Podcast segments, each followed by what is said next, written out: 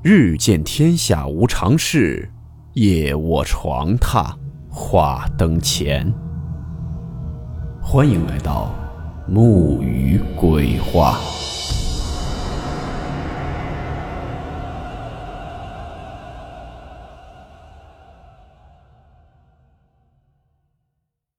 今天这个故事是一位叫做夜幕寒山的网友分享给大家的。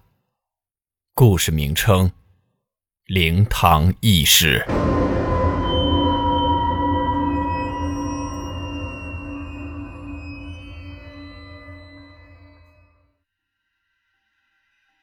实话实说，当时我外公给我讲了这件事情，我一个月晚上不敢单独上厕所。外公说，西北的很多地方到现在还流行土葬，死去的人下葬之前，棺木都要在家里停留一段时间。一来，子女在这段时间操办丧事，准备纸货尽孝；二来，等候远近各地的亲戚朋友赶来一起送丧；三来，要给阴阳先生时间勘察风水，选好墓地；四来，就是人们医学常识浅薄，人假死了再复活的事情也不是没有过，也要防着这事儿。在尸体停留在家的这一段时间里，主家就需要有人夜以继日的守丧。就是守着棺材，看着棺材上的油灯，一刻也不能离开人，一刻也不能让灯火熄灭。特别是在冬天，尸体停留在主家的时间较长，守丧的时间也就很长。长夜漫漫，守丧人无事可做，一般就是赌博。所以，直到现在，在西北很多农村，有丧场的地方就有赌场，甚至有专门的赌徒追着丧场跑。哪个村子死了人有丧事，晚上就去哪个村子聚赌。办丧事的主家需要人守丧，不光要管吃管喝，还要管烟管酒，好好伺候这些赌徒。这也是一种久远的风俗。你比如说，平时有男人被老婆管得非常紧，身上没有几个钱，但是村里如果有人办丧事，男人晚上要去帮忙守丧，女人一般都会给几个钱的。让男人在赌场里凑个热闹，免得被众人浅看。一些家风严谨的读书人家里死了人，也免不得要破例，任由众人在其家里开办赌场，日夜赌博。一般来说，这样的赌场输赢会有度，但是也有时候会有人输大赔上家产。这一年腊月，玉门村死了一个五十几岁的女人，这个女人因为怀疑丈夫有外遇。与丈夫争吵后，愤而喝下了老鼠药，死了，算是凶死。虽然是凶死，但是有儿有女，规矩一样不能少。主家人还得小心翼翼，防着娘家报复，所以守灵的人自然是越多越好。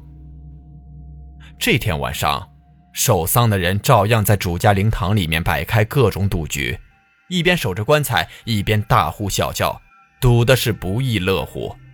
这些赌徒当中有一个赌徒叫做懒娃，懒娃三十多岁了，却还打着光棍他游手好闲，好吃懒做，最热衷于赌博。家里老人为他操碎了心，他却不知道悔改，总是到处吹着红白喜事儿，特别是丧事儿。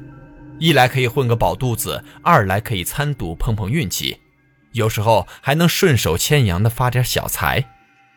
话说，懒娃当天晚上加入赌局。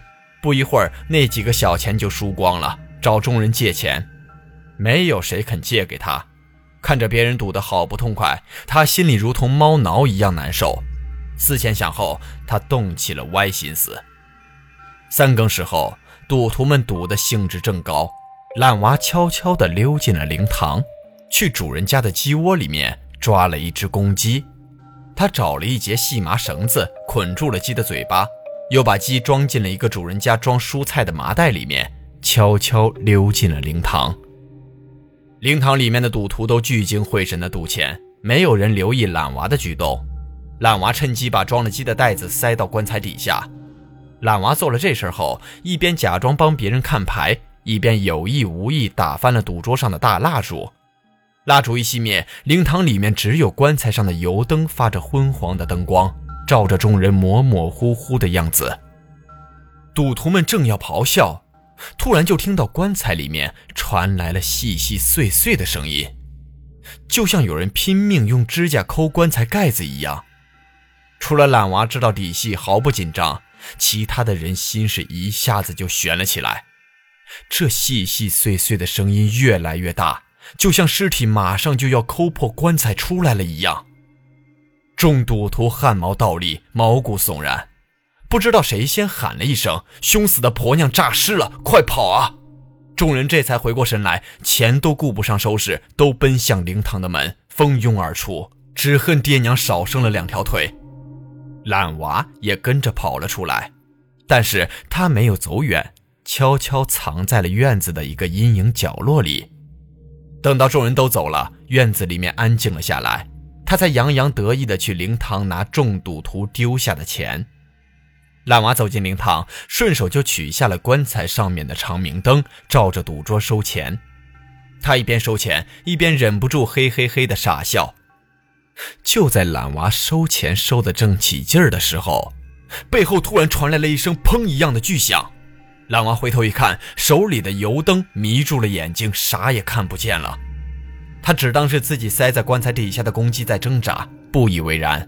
接着翻起桌子上面桌布的角角落落，搜寻赌徒们留下的钱财。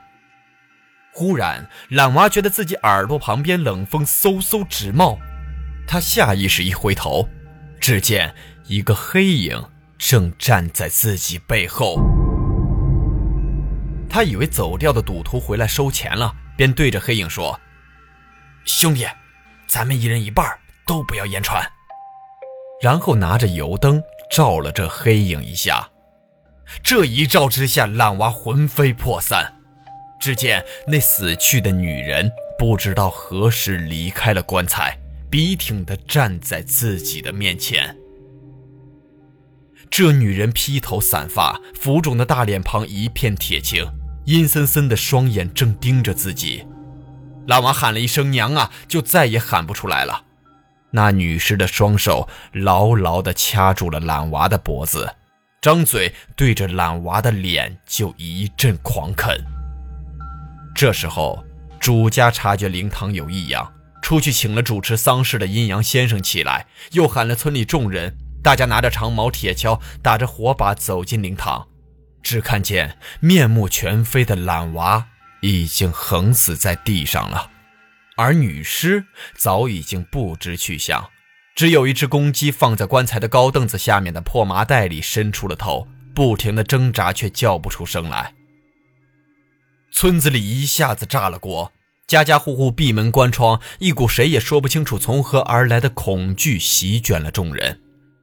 所有的青壮年都成群结伙，拿着工具在阴阳先生的带领下寻找女尸。这一夜。玉门村的人好不容易才熬到了天亮。天亮后，雄鸡啼叫，太阳当空，人们这才敢小心翼翼地走出家门，站在村子巷道里面议论纷纷。阴阳先生则带着村里人在离村子有十里路的梨树洼找到了女尸。女尸满嘴是血，双目圆睁，浑身僵硬地躺在梨树洼的一片草丛中。阴阳先生用桃木楔子钉死女尸的四肢，用村里唱戏的马车把女尸拉到了村后大山的阳坡上，离村子远远的，然后架起柴火，一把大火烧了这具犯凶的女尸。玉门村的人隔得老远都能闻到难以忍受的臭味。自此，玉门村方圆百里的守丧人变得非常谨慎，特别是凶死的人，阴阳先生一般都要镇守在主家。但是随着社会的发展，这样的事情也越来越少，多年再不曾听说了。可叹的是，懒娃耍小聪明算计别人，岂料却终究算计了自己。这人世间的事情真是说不清楚。